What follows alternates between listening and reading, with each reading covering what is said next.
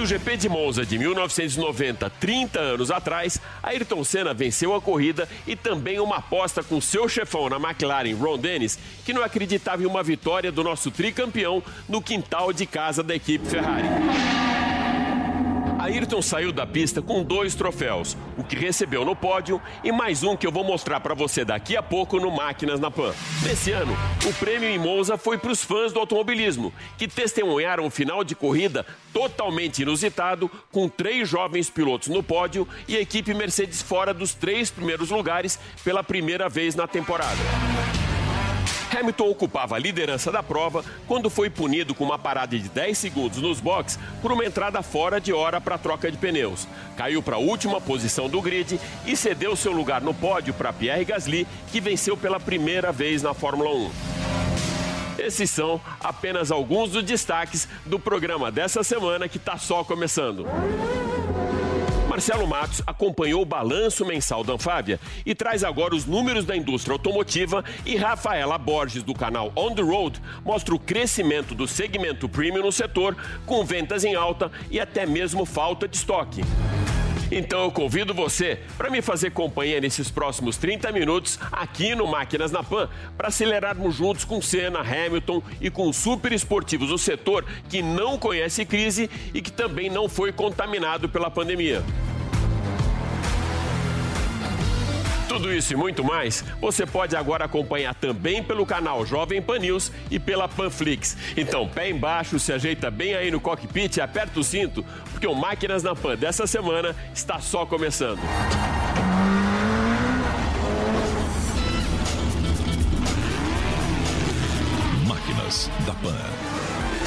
Para darmos a largada no Máquinas da Pan dessa semana, a gente vai levar você para os lugares mais inusitados do planeta. São cinco pontos muito remotos e junto com Lewis Hamilton, uma aventura extrema que terá início em 2021.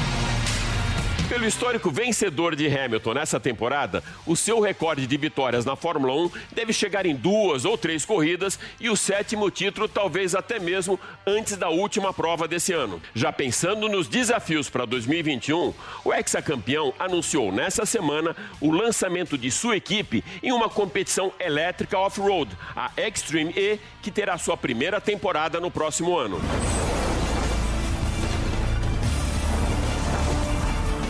Hamilton preparou uma apresentação tão radical quanto a categoria e mais uma vez o piloto inglês usa sua imagem pela saúde do planeta. This is X44. O mega campeão da Fórmula 1 explicou que a X44 é um novo tipo de equipe de corridas, um time que vai melhorar o planeta e que foi batizada com o mesmo número que usa desde criança quando começou a competir com o número 44.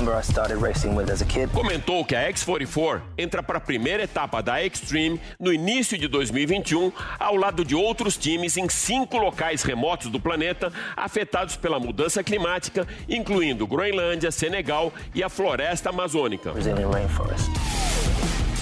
E que a ideia é competir para aumentar a percepção sobre ambientes mais críticos do planeta e também trabalhar próximo de cada comunidade para deixar um legado positivo.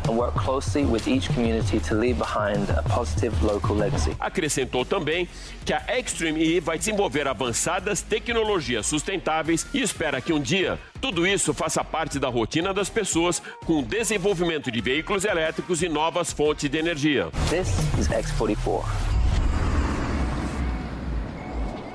A equipe X44 oferecerá oportunidades para a próxima geração de pilotos, engenheiros e técnicos e será totalmente dedicada ao desenvolvimento de talentos de classe mundial, fornecendo uma cultura inclusiva e promovendo a diversidade. O time será composto por sete funcionários e oferecerá oportunidade também para pilotos do sexo masculino e feminino. Por meio do esporte, a série visa ampliar a conscientização sobre impactos ambientais e soluções que possam ser adotadas para gerar um efeito positivo no planeta. Os SUVs elétricos competem em ambientes extremos ao redor do mundo que já foram danificados ou afetados por questões climáticas e ambientais. A viagem global de cinco corridas destaca o impacto das mudanças climáticas e da interferência humana em alguns dos locais mais remotos do mundo, promovendo a adoção de veículos elétricos para ajudar a preservar o meio ambiente e proteger o planeta. Para minimizar o impacto local, a competição Extreme E não será aberta a espectadores, com os fãs convidados a acompanhar essa ação por meio de transmissões de TV ao vivo e também nas mídias sociais. O RMS Santa Helena, um ex-navio de carga de passageiros, passou por uma reforma de vários milhões de euros para minimizar emissões e transformá-lo no centro de operações da Extreme, uma medida que estima-se que possa reduzir a produção de carbono em dois terços comparados com o frete aéreo. Ele será usado para transportar o frete e a infraestrutura do campeonato, incluindo veículos até o porto mais próximo, além de ser usado também para facilitar a pesquisa científica por meio de um laboratório a bordo. A Extreme E também é pioneira na tecnologia de células de combustível de hidrogênio, que permitirá que a sua frota de SUVs seja carregada usando energia de emissão zero.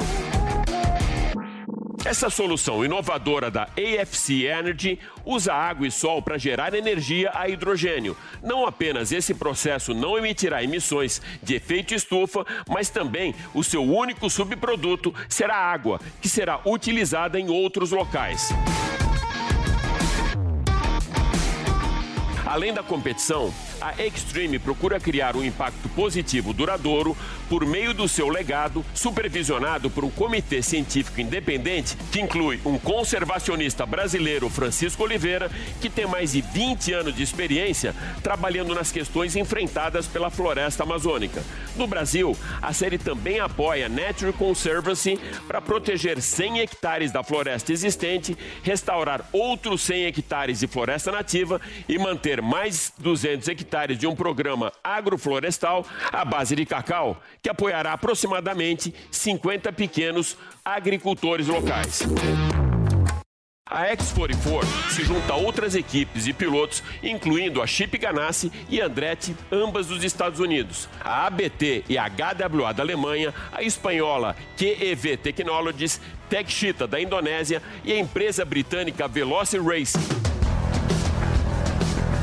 Extreme E já levou você para Groenlândia, Floresta Amazônica e Senegal. Agora o Marcelo Matos vai contar para gente como está esse mercado depois da reunião mensal da Anfávia. As montadoras comemoram o melhor desempenho após o início da pandemia do coronavírus. Em agosto foram produzidos 210 mil veículos, alta de 23,5% sobre julho, mas um resultado 22% inferior a agosto de 2019 e o pior patamar para o mês desde 2006. O presidente da Anfávia, a Associação Brasileira dos Fabricantes de Veículos, Luiz Carlos Moraes, avalia os reflexos após cinco meses de crise gerada pelo coronavírus. O setor automotivo foi muito exigido agora no curto prazo, no Brasil e lá fora. É, está, estava saindo de uma crise de 2015 e 2016 e agora enfrentando e passando pela pior fase da pandemia, que foi o segundo trimestre. É, nós é, estamos nos preparando, né, olhando como a própria ilustração mostra a retomada. A gente tem ainda que avaliar como é que vai fechar o ano de 2020.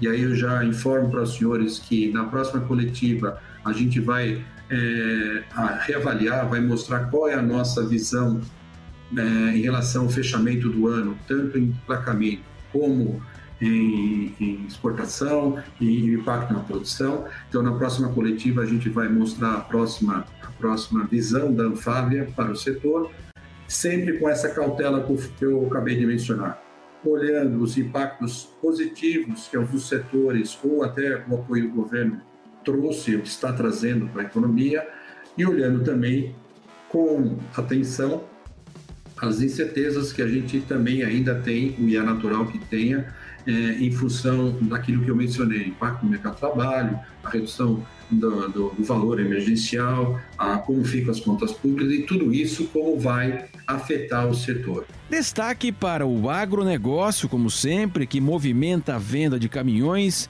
e gira a cadeia de máquinas e implementos agrícolas e rodoviários.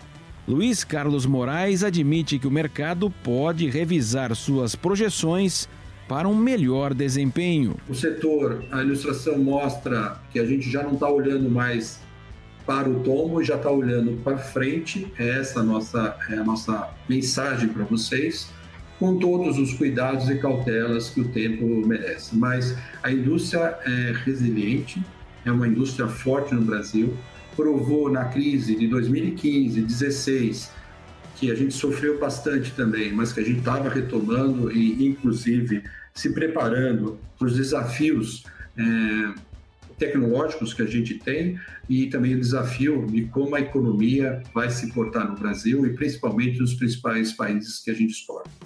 Então, eu queria terminar por aqui, dando essa mensagem de que a gente vai mostrar os novos números que a gente vai reavaliar para o ano 2020, indicando como a gente imagina que pode ser a tendência para 2021.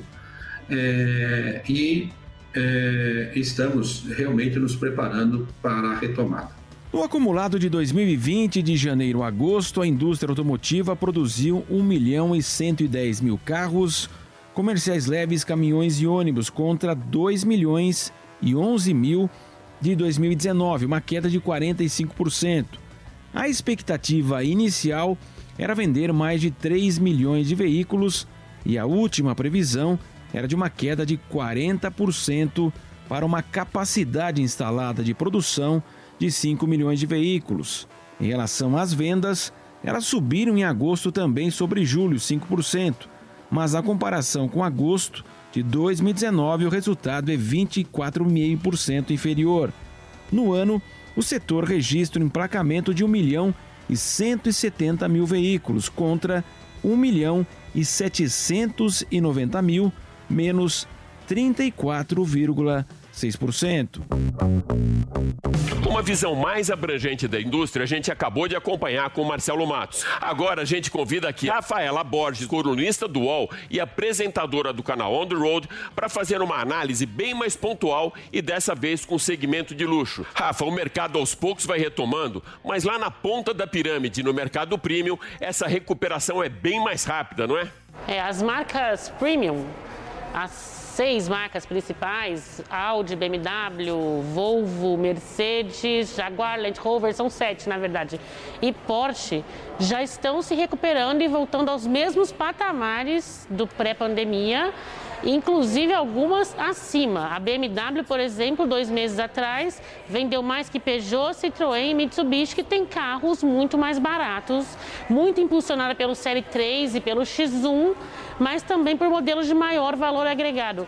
E depois de um começo difícil para todas elas, principalmente em março, abril e maio, é, houve a recuperação com a reabertura das concessionárias, com ações de vendas, com promoções que levaram o cliente a voltar a comprar carro premium. E esse mercado está em ascensão principalmente porque o mercado financeiro com as taxas de juros baixas está muito ruim, as pessoas estão tirando dinheiro de aplicações para investir em carro de alto valor agregado, apartamentos. O mercado de imóveis também bateu um recorde recente no mês de julho.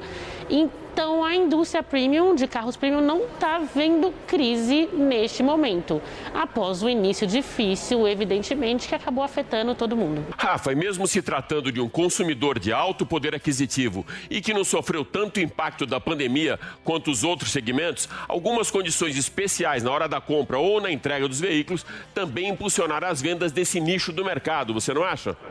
Com certeza, o consumidor de carro premium ele sofre menos do que o consumidor tanto do carro popular quanto do carro até 100 mil reais, 150 mil reais. E ele viu o momento de comprar. Nesse, eh, as promoções das marcas ajudaram muito, né? Foi, houve, houve condições para fazer uma melhor compra do que antes da pandemia, com desconto, BMW pagando três primeiras parcelas do financiamento, por exemplo, test drive personalizado, as marcas passaram a levar o carro até o cliente para ele testar. Isso foi uma coisa muito importante também. E aí a pessoa que tem caixa, né, que não está sofrendo, não tem que guardar por causa da pandemia, acabou vendo o momento de comprar o brinquedinho e isso aconteceu principalmente com a Porsche. Algum motivo especial, Rafa, para a Porsche ter se recuperado antes das outras marcas? A Porsche já começou a se recuperar no mês de maio, quando a indústria premium ainda estava mal também, não estava crescendo.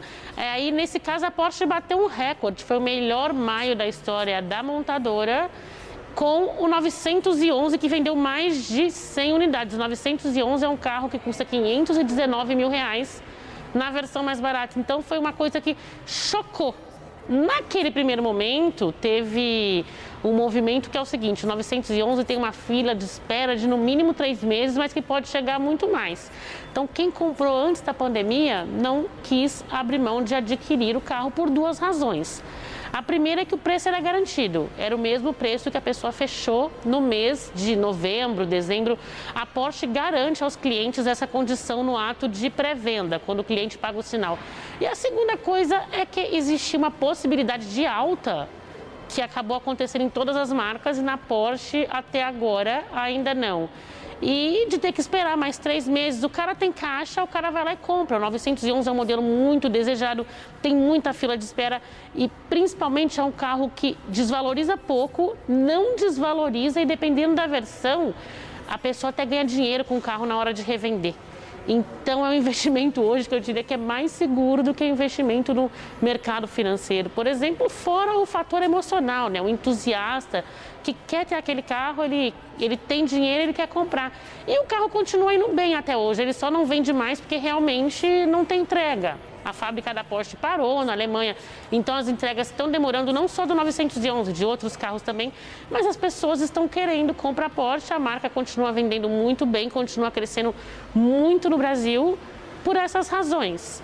E agora também esse crescimento chegou às outras marcas de modelos premium, que não são Porsches, né? Tem modelos de 180 mil, 200 mil reais, mas também estão crescendo. Rafa, a gente já teve junto em algumas etapas da Fórmula 1 e também nas 24 horas de Le Mans. E a gente sabe o quanto essas marcas todas investem nas categorias. E algumas conseguem traduzir esses resultados nas pistas em vendas com até ações de ativação nos camarotes e também junto aos patrocinadores. Quais dessas marcas você acha que tem mais eficiência com o carro de corrida, cumprindo também o papel aspiracional na hora da compra? Quando você fala em carro de Le Mans das categorias de GT, né? Acho que Porsche, Lamborghini e Ferrari, sem dúvida as três. Acho que mais Ferrari e, e, e, e Porsche casam com esse carro de pista, carro de rua, né? Eles têm as versões só para pista, por exemplo, o 911 GT3, né, que é um carro bem preparado para pista mesmo. Mas eu vejo também, por exemplo, a Mercedes usando ali aquela história do laboratório da Fórmula 1, eu acho meio bobagem, eu acho que é mais marketing mesmo. Mas usando o que ela está construindo na Fórmula 1, não apenas para trazer jovialidade para a imagem, que é uma marca sempre que foi muito ligada ao cliente conservador, e ela está conseguindo cativar um público mais jovem, mais ligado em esportividade, tanto que os AMG estão batendo recordes atrás de recordes no mundo, no Brasil também, brigando bastante com o M da BMW, que sempre foi mais bem visto pelo tipo de cliente de carro esportivo. A Mercedes, embora não exista um carro de Fórmula 1 ali que ela venda né, na rua, porque não tem como, vai ter, eu falo a seguir, mas conseguiu valorizar bastante a divisão AMG também com o motorsport, com o sucesso que vem fazendo na Fórmula 1. E não tem um carro de Fórmula 1 que dá para vender na rua, mas eles lançaram o AMG One, né? Que não vai ter no Brasil, mas três brasileiros compraram com a Mercedes do Brasil para usar no exterior, que é um carro que tem um conjunto mecânico, o câmbio não, mas o conjunto híbrido é, é, é do carro da Mercedes de Fórmula 1, com mais de mil cavalos, é um super esportivo assim que eu já vi de perto e eu acho que vai ser, quando chegar nas ruas, um dos maiores da história. E isso vem também, eu acho que muito da experiência da Mercedes na Fórmula 1. Rafa, super obrigado por ter você mais uma vez com a gente aqui no Máquinas na Pan. Obrigada, Alex. Seguindo na ponta da pirâmide, mas dessa vez com a categoria máxima do automobilismo mundial, o Grande Prêmio da Itália de Fórmula 1 foi um ponto fora da reta e um campeonato totalmente dominado pela equipe Mercedes com a supremacia de Lewis Hamilton. Na semana passada, a categoria foi contemplada com uma chegada para lá de inusitada em Monza, sem torcida, mas sobre os olhares dos deuses do maior templo do automobilismo mundial. Pierre Gasly venceu, Carlos Sainz ficou em segundo e Lance Stroll completou o pódio dos mais jovens pilotos da Fórmula 1. Um resultado para quebrar a banca das mais conceituadas casas de apostas de Londres. O roteiro que dava como barbada mais uma vitória do inglês teve início na classificação do sábado, quando Hamilton bateu o recorde da pista, fez a volta mais rápida de toda a história da Fórmula 1 e largou pela 94ª vez na pole position. Início da prova e mais uma vez o ex-campeão repete as boas largadas da temporada, dispara na frente e com pouco mais de 10 voltas já abre uma vantagem de 12 segundos para a McLaren de Carlos Sainz. Metade da corrida e um twist nesse roteiro tão bem desenhado. Charles Leclerc perde a traseira da Ferrari SF1000, sai da pista e entra em cheio na barreira de pneus. O forte choque provoca a entrada do safety car e logo em seguida a bandeira amarela dá lugar para a vermelha e a prova fica paralisada por 30 minutos com o retorno de todos os carros para os boxes. Um pouco antes, uma entrada fora de hora nos box provocaria um castigo para Lewis Hamilton e também mudaria a história completa do Grande Prêmio. O inglês foi penalizado com uma parada de 10 segundos nos box e duas voltas depois, a relargada, pagou a punição, voltando na última colocação. Ainda assim, fez uma excelente prova de recuperação, marcou a volta mais rápida da prova e terminou em sétimo. Se aquele domingo de Monza não foi um bom dia para a Mercedes, imagine então o desastre para a Ferrari. Sebastian Vettel largou da 17ª posição e abandonou com problemas de freio logo no início da corrida. Com as duas Ferraris fora da prova, o próprio piloto alemão declarou que a corrida com portões fechados e sem a sua torcida acabou até sendo menos vexaminosa para a equipe de Maranello, que é a mais antiga, tradicional e vitoriosa da categoria.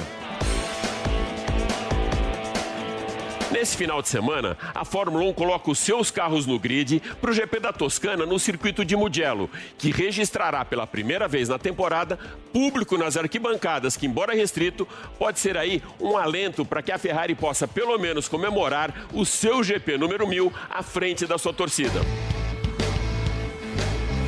E já que o assunto agora é Fórmula 1, eu vou trazer para a primeira fila do grid o meu parceiraço Nilson César. Nilson, ninguém tem dúvida que até o final desse ano, o Lewis Hamilton vai ser o maior recordista de vitórias na Fórmula 1 e também vai se igualar a Schumacher com sete títulos na carreira. Com melhores números que Alan Prost, Ayrton Senna, Schumacher, Nigel Mansell e Nick Lauda, você acha que esses números todos já traduzem que ele é o melhor ou existem outros fatores para a gente determinar quem é o grande campeão? Olha, meu caro Alex Fulco, não me importo muito com números, não, né? O Zico nunca ganhou a Copa do Mundo, o Cerezo, o Falcão, grandes jogadores da história não ganharam, e, e, você acha que o Dunga é melhor do que eles? Ah, então nada de números. Meu querido Nilson, seguindo então esses seus critérios de avaliação, quem são os melhores da Fórmula 1? Pra mim não fica muito difícil não apontar o melhor do mundo de todos os tempos. Ayrton Senna da Silva, indiscutivelmente. É o segundo melhor do mundo de todos os tempos, Michael Schumacher. O terceiro, o meu pódio dos três melhores, sabe qual é? Lewis Hamilton. Estes, para mim, são os três melhores pilotos do mundo de todos os tempos. Ah, você quer mais alguns? Então tá lá, Nelson Piquet. Piloto, ó, para colocar entre os cinco, seis melhores do mundo de todos os tempos. Da nova geração aí, ou então um pouco mais nova, né? É, o Fernando Alonso, né? Uma geração um pouco mais nova. O Fernando Alonso. Alain Prost também tem que colocar nesse time entre os melhores do mundo de todos os tempos. Para pilotar um Fórmula 1, meu caro Alex, você sabe, o cara tem que ser bom. É por isso que eu falo, quando o neguinho fala bobagem, ah, esse piloto é braço duro, senta lá para ver se consegue pilotar um Fórmula 1. Então essas feras que eu citei, daquilo que eu vi, são os melhores. Um abraço, Alex!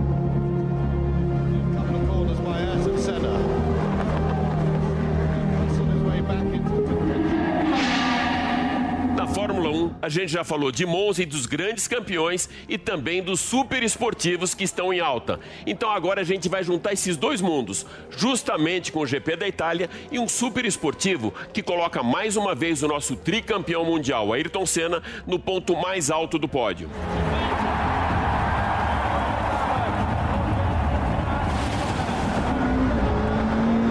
GP de Monza de 1990. Senna faz a pole, a volta mais rápida da prova, lidera 53 voltas da corrida e recebe a bandeira quadriculada na primeira colocação. Além do troféu no pódio, Ayrton Senna recebeu também como prêmio a McLaren MP4/5 de número 27, que o levou à vitória como prêmio de uma aposta feita por Ron Dennis, chefão da equipe inglesa, que não acreditava na sua conquista no quintal da equipe Ferrari.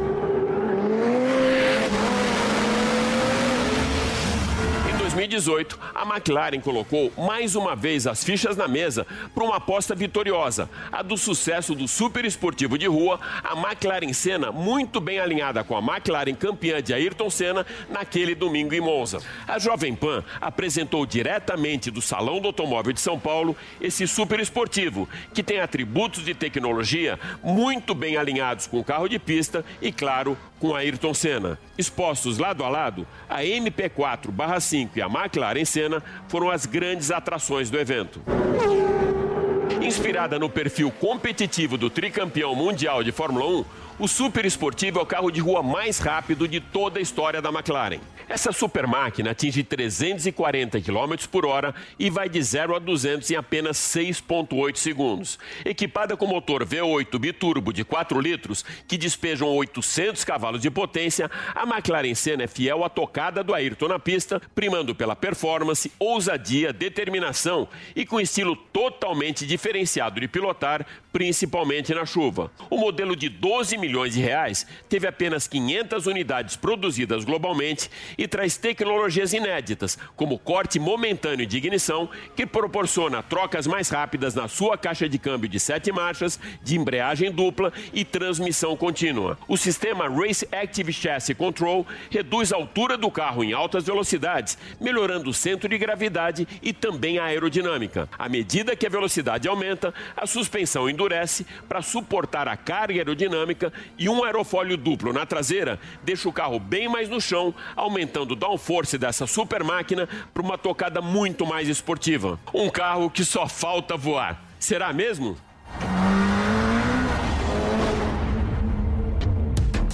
É isso aí. Eu espero que você tenha curtido demais o Máquinas na Pan dessa semana, que fica por aqui. E lembrando você que agora dá para acompanhar toda a nossa programação também em vídeo pelo canal Jovem Pan News e pela Panflix.